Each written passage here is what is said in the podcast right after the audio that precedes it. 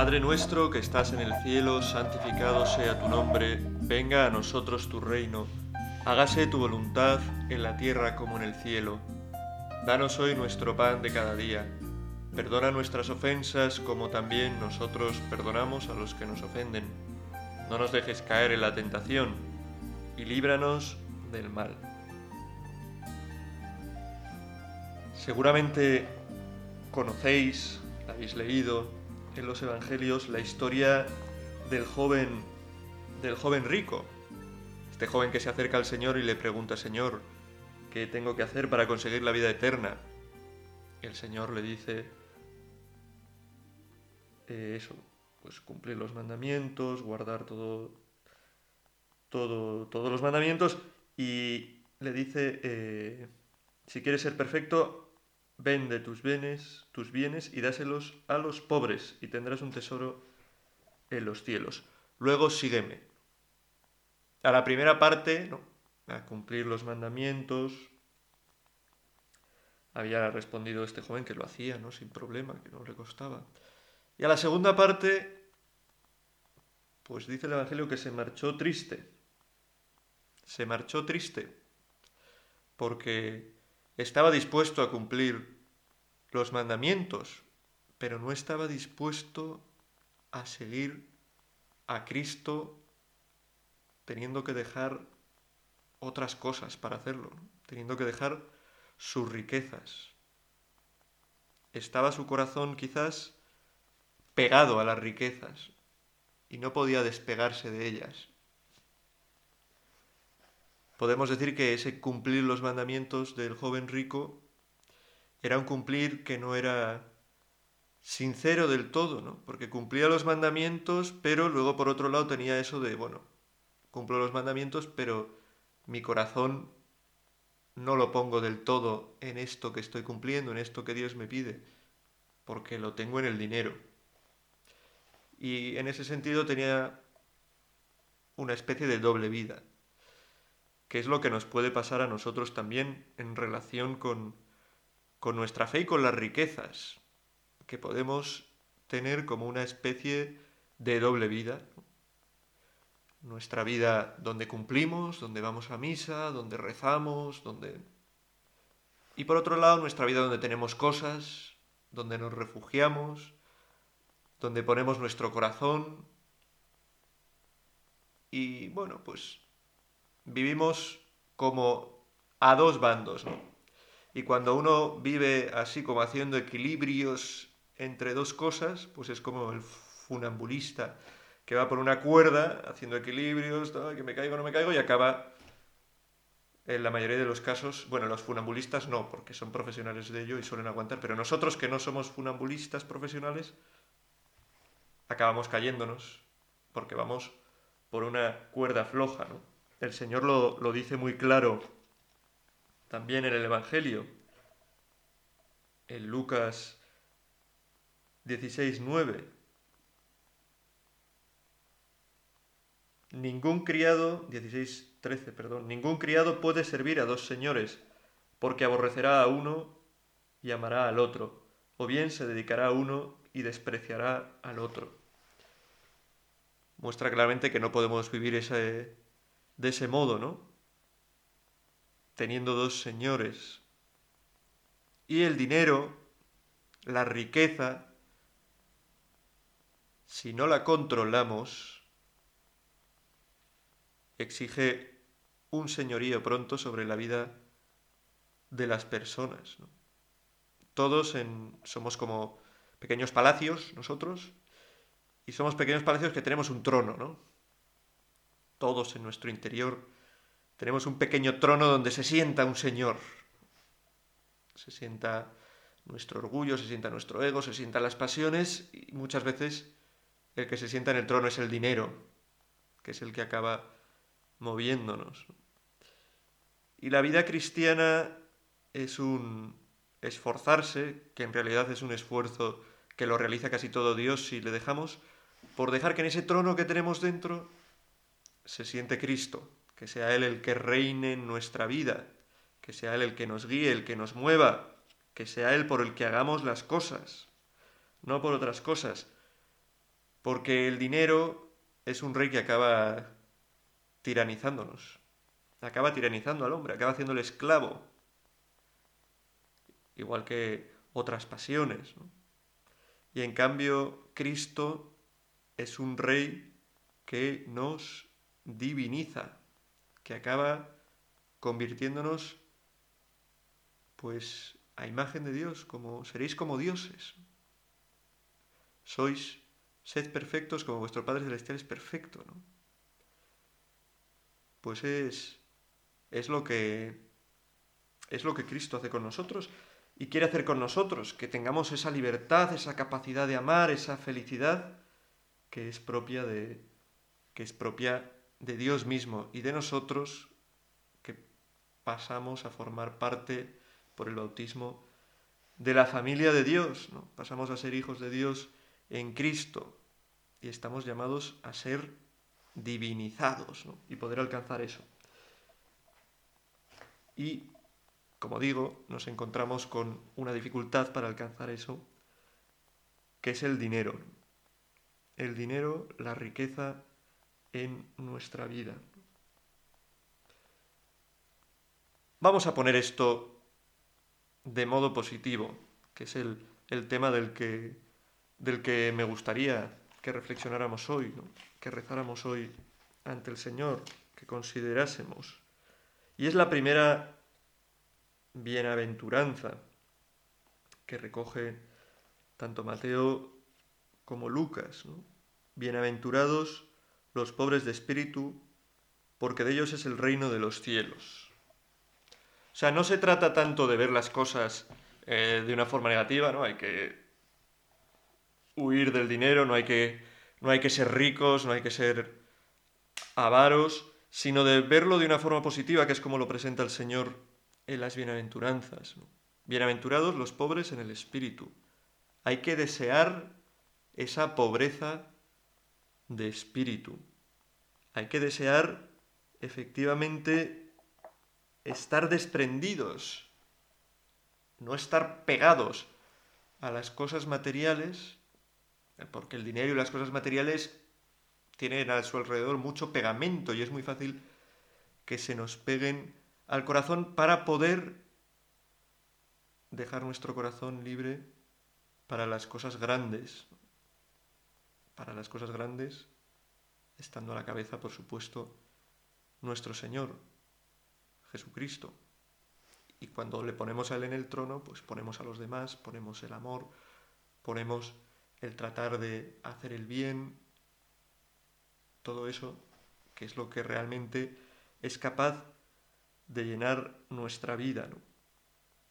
Para eso tenemos que darnos cuenta de que eso es lo que acabo de decir es verdad, que lo único que llena nuestra vida es el Señor, que no son las cosas, las riquezas, las que nos van a dar felicidad, que aunque tengan una apariencia de felicidad, ¿no? den un gusto, un placer momentáneo, son cosas que al final nos dejan vacíos, nos hacen esclavos, nos tiranizan. No sé de qué, de qué película o de qué serie es esta imagen ¿no? que me viene ahora a la cabeza, pero una imagen en la que, bueno, alguien es muy rico, muy, muy rico, y otro pues tiene envidia de, de esa riqueza, ¿no? Y ese otro le dice, ah, sí, pues hay algo que aunque tengas todo ese dinero no podrás comprar. Y le dice ese otro, ¿y el qué? No podré comprar. Y el otro se queda pensando y... Un unicornio. Pues es un modo de, de mostrar, ¿no? Que, que el dinero sería capaz de todo, ¿no? Un unicornio no, porque no existe, es lo único que no puede comprar. Lo que no existe no se puede comprar, pero el resto y el dinero. Y es una imagen falsa, ¿no? El dinero no es capaz de todo.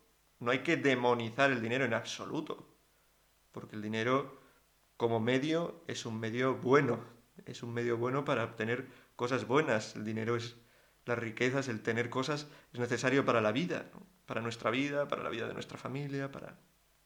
Pero no podemos convertirlo en ningún caso en un, en un fin, ¿no? en nuestra meta. Desgraciadamente, cuánta gente hay que vive para esto, ¿no? Para tener dinero, ¿no?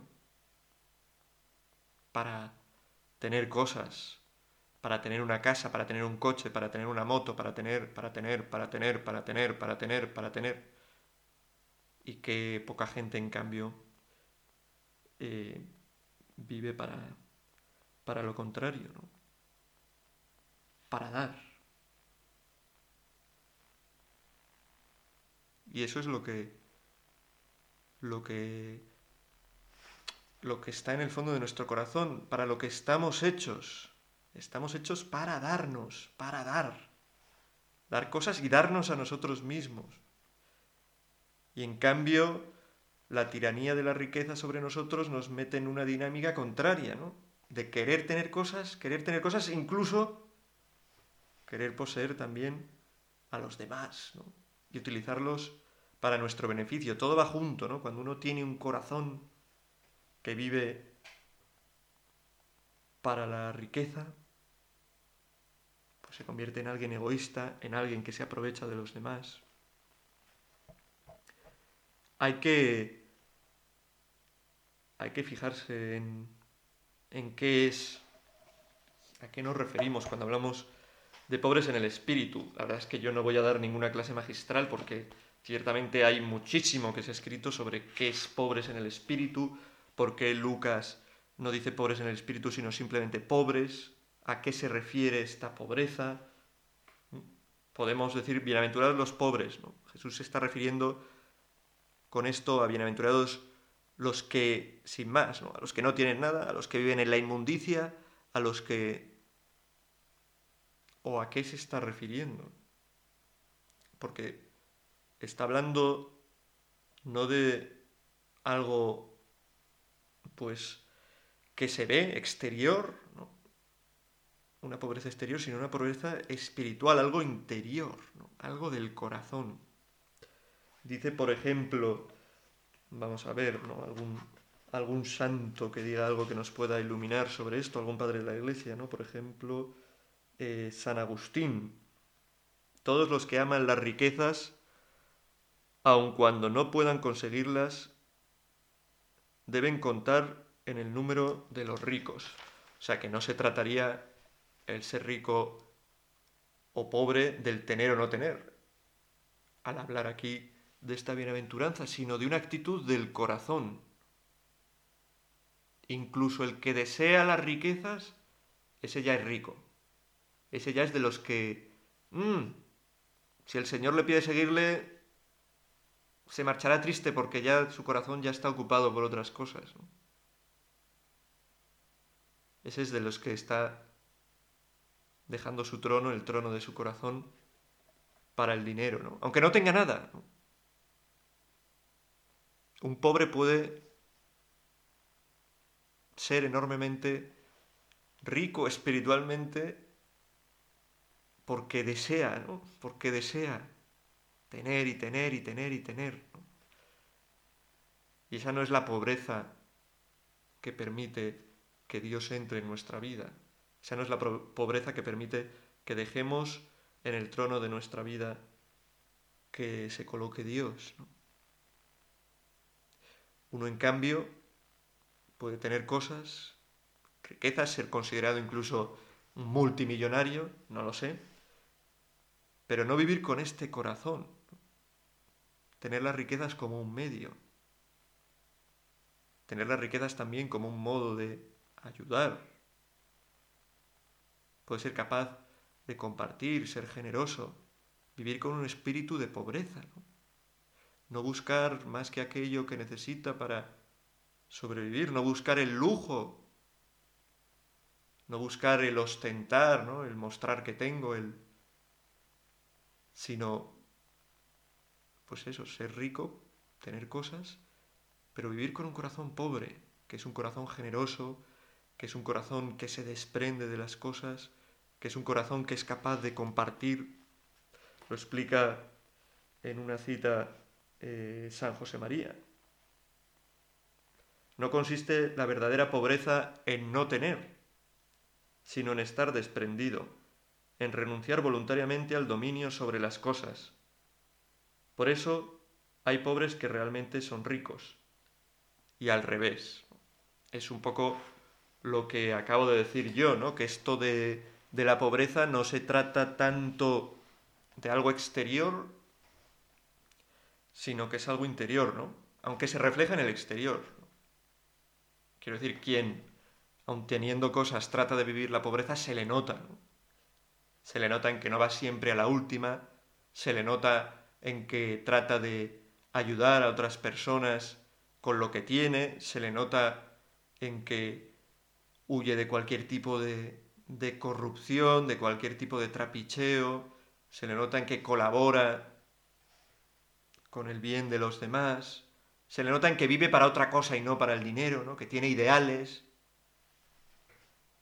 Y al revés, ¿no? Y el que es pobre, pero en realidad es rico, también se le nota, ¿no? Se le nota en que vive de un modo egoísta, que lo poco que tiene, pues lo, lo agarra avaramente, se le nota en que tiene el corazón cerrado, se le nota en que tiene una visión pobre del mundo y que solo busca para conseguir, para conseguir como sea, tener cosas.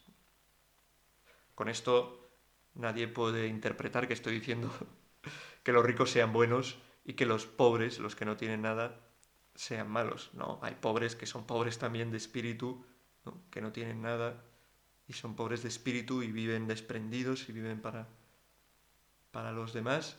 Y hay ricos que, que no son pobres de espíritu, ¿no? que están totalmente embotados en su riqueza y no son capaces de ver que eso les está impidiendo acercarse a los bienes de verdad, que son los bienes que Dios da, ¿no? que son los bienes que son capaces de saltar a la vida eterna. Lo dice muchas veces, bueno, muchas veces no sé, alguna vez se lo he oído yo al Papa Francisco, ¿no? que uno cuando se va de este mundo, cuando muere, pues al cielo o a donde vaya, pues no va detrás un camión con todas sus posesiones, con todos sus bienes. Esos son bienes que al final serán buenos si nos han servido para medios, como medios, para hacer el bien a los demás, para acercarnos al Señor, para poner a, a Cristo en el trono de nuestro corazón. Y si no, pues serán cosas que no nos han llevado a eso en la vida, que no nos han dado alegría, que nos dificulta la salvación, ¿no? El Señor es muy claro respecto a esto, ¿no? Qué difícil le es a un rico entrar en el reino de los cielos, ¿no? Más difícil que a un camello entrar por el ojo de una aguja. Claro, cuando era pequeño y escuchaba esto, pensaba un camello entrando por el ojo de una aguja, me imaginaba pues la aguja con la que con la que cosía mi madre, una aguja de coser y decía, esto es esto es totalmente, vamos, que el Señor se ha pasado, ¿no? Es, no solo es es que es imposible de todo de todo de todo, desde, se mire desde donde se mire, que un camello entre por ese agujero tan pequeño, ¿no? Luego ya me explicaron que una aguja se refiere a una especie de, de torre, ¿no? Y que el ojo de una aguja, pues es la ventana y Bueno, eso tiene más sentido, ¿no? Ahí sería, es difícil que entre un camello por ahí, pero, oye, no sé, igual eh, untándolo en aceite o podría entrar. Bueno, en fin, lo que quiero decir que la riqueza vivir con un corazón apegado nos impide eso, ¿no? Acercarnos a la fuente de la salvación, a Cristo, dejar que Cristo reine en nuestra vida, ¿no? Que sea Él quien nos mueva, quien nos guíe, y por eso puede ser un problema. En cambio, Cristo nos invita, así lo hacen las bienaventuranzas, a vivir de esta manera. Bienaventurados los pobres en el espíritu, porque de ellos es el reino de los cielos. Ser pobre en el espíritu vivir con esa pobreza, con ese desprendimiento, con ese no querer tener nada como propio, con ese saber compartir, con ese buscar ayudar a los que menos tienen, con ese de verdad tener entrañas que se conmuevan ante la pobreza, ante el sufrimiento, pues es una bienaventuranza. Es algo que llena de alegría al hombre, que le hace verdaderamente imitador de Cristo, ¿no? Cristo, fijaos, eh, nació pobremente, En su vida humana vivió esta pobreza. No es que fuera un miserable, no es que no tuviera nada, es que estaba totalmente por encima de las cosas. Desde luego no tenía grandes lujos, nació en un pobre pesebre, murió solo sin nada en una pobre, cruz, como un criminal, y vivió con gran sencillez. ¿no? tengo una casa, un lugar donde reposar la cabeza, dice el Señor en algún momento. Y en esto tenemos que, que imitar nosotros también a Cristo. Tenemos que imitarle y tenemos que vivirlo en nuestro corazón y mostrarlo también en nuestra vida con pequeños actos. Que queremos ser pobres de espíritu. Pequeños actos como dar limosna. Y cuando digo dar limosna, no dar de lo que nos sobra, ¿no? Uno que es cura, uno que es cura, que me refiero a mí mismo, se da cuenta muchas veces que hay gente, mucha gente que cuando se pasa el canastillo, el cestillo, lo que sea, ¿no? echa pues los cobres, ¿no? Las monedas así eh, cobrizas que le sobran, ¿no? Los céntimos y lo que tiene en el bolsillo que le ha sobrado y que no sabe qué hacer con ello. Eso no es dar limosna. Dar limosna no es dar lo que sobra. Dar limosna es dar parte de, de, pues de lo que tenemos, mostrando que estamos desprendidos, que somos generosos, que queremos el bien de los demás. También es una muestra de este espíritu de pobreza el prestar y compartir, hasta lo que más nos gusta. ¿no? Igual tenemos algo con lo que estamos muy encaprichados. ¿no? Ay, mi nueva moto, este nuevo móvil, este nuevo ordenador, cosas de las que no se la dejaría a nadie. A nadie, nunca. Pues igual es un buen gesto, pues dejarlo, prestarlo siempre que se pueda prestar. Hay cosas que no se pueden prestar porque las tenemos que usar en el día a día y no tienen sentido, ¿no? Pero, oye, hijo, estoy estoy súper encaprichado, me ha pedido no sé quién. Depende de quién te lo pida, si te lo pide un loco que va a destrozarlo, no sé, pero bueno, depende. Cada uno en, en su situación vital tiene que ver, ¿no? Si vive desprendido o no. Me lo ha pedido no sé quién que le deje el coche para ir a no sé dónde y he sentido, ¿cómo voy a dejar mi coche? He sentido que es algo mío y que no puedo compartirlo. ¿no? Pues bueno, ver también ¿no? en qué medida podemos, podemos compartir sin dejar que se nos apegue el corazón a tantas cosas. Si ahora se rompiese, si ahora se perdiese alguna cosa que tenemos, alguna posesión, ¿qué pasaría en nuestro corazón? Pues es normal, ¿no? Cierta preocupación, ¿no? Porque, pues sobre todo si es un medio con el que vivimos, con el que, que lo necesitamos, pero realmente sería muy doloroso. Estamos quizás demasiado pegados a ellos, a las cosas. Habla Benedicto XVI en, en su libro Jesús de Nazaret sobre esta bienaventuranza y pone, pone el ejemplo de cómo vivía esta bienaventuranza San Pablo. ¿no? San Pablo también era un hombre que estaba constantemente de un lado a otro, ¿no? Que, no, que no tenía riquezas, que no... Y dice, refiriéndose a San Pablo, y la pobreza como la vivía San Pablo. Dice, esta pobreza es la de las personas que no alardean ante Dios de sus logros. No se tienen a sí mismos como una especie de socios comerciales de Dios con singulares derechos, con iguales derechos, perdón, que Él, y que reclaman el salario correspondiente a sus obras. Son personas que por dentro se saben pobres, personas que aman y simplemente se quieren dejar regalar por Dios, y que precisamente por ello viven en íntima consonancia con la esencia y palabra de Dios. Esta pobreza, vemos, ¿no? Se tiene que traducir no solamente en una cuestión de tener o no tener cosas, ¿no? sino en una actitud vital. También todo lo que hagamos, las cosas que hagamos, nuestro tiempo que entreguemos, todo hacerlo con esa conciencia de ser pobres, ¿no? Todo lo que sirvamos a Dios, hacerlo con esa conciencia de que somos unos pobres siervos, no hemos hecho más que lo que teníamos que hacer, ¿no?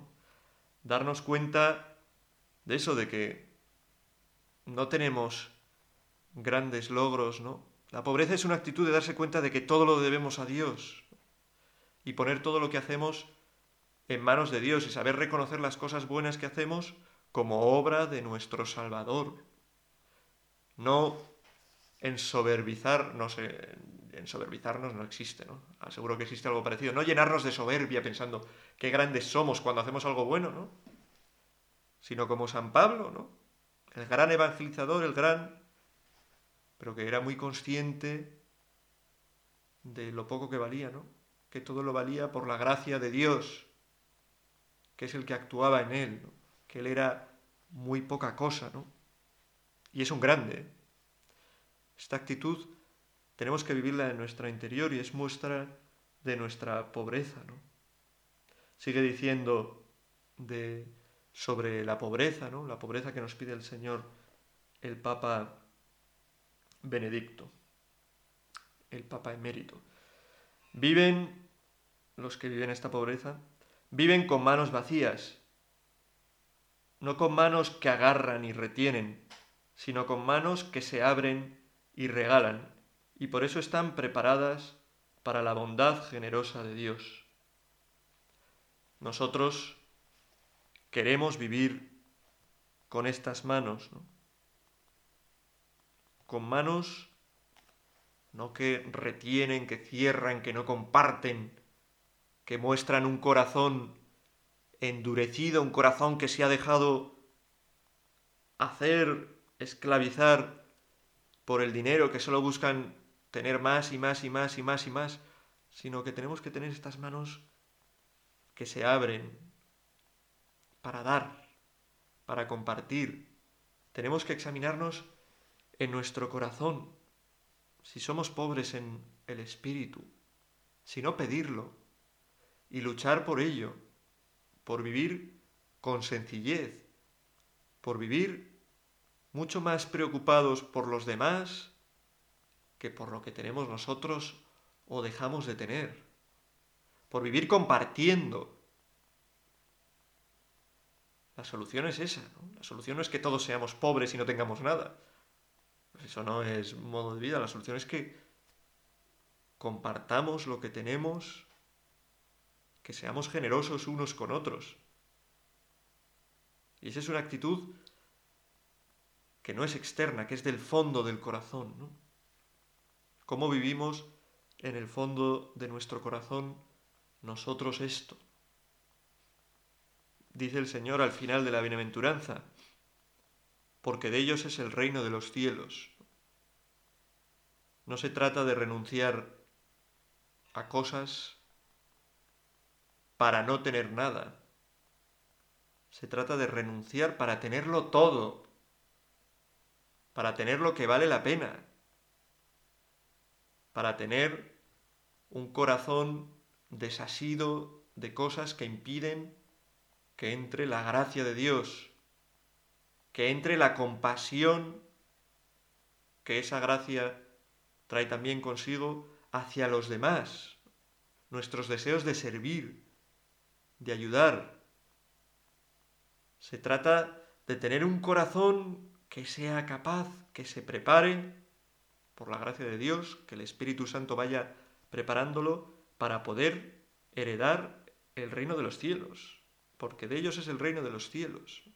Un reino de los cielos que ya podemos comenzar a vivir en esta vida, no, no hay que esperar a la muerte, si vivimos esta pobreza en nuestro espíritu, si vivimos para darnos a los demás, si vivimos generosamente, si vivimos dándonos cuenta de que no valemos nada, pero que Dios nos hace valer si le dejamos infinito, si vivimos con esa humildad y sencillez, pues en esto también podemos imitar a nuestra Madre, a la Virgen, a la sencillez de María. La sencillez me conmueve a mí profundamente cada vez que lo leo. Cuando María se entera de que su prima Isabel está embarazada, ella también acaba de recibir la noticia de que ella está embarazada, lo primero que hace es no preocuparse porque va a ser la madre de Dios, porque tiene infinito... Se ve un corazón desasido de todo eso porque sale rápidamente a servir a su prima. Pues a María le pedimos también que nos ayude a vivir esta pobreza de espíritu a la que Jesús nos invita en la primera bienaventuranza. Dios te salve María, llena eres de gracia, el Señor es contigo, Bendita tú eres entre todas las mujeres, y bendito es el fruto de tu vientre Jesús. Santa María, Madre de Dios, ruega por nosotros pecadores, ahora y en la hora de nuestra muerte. Amén.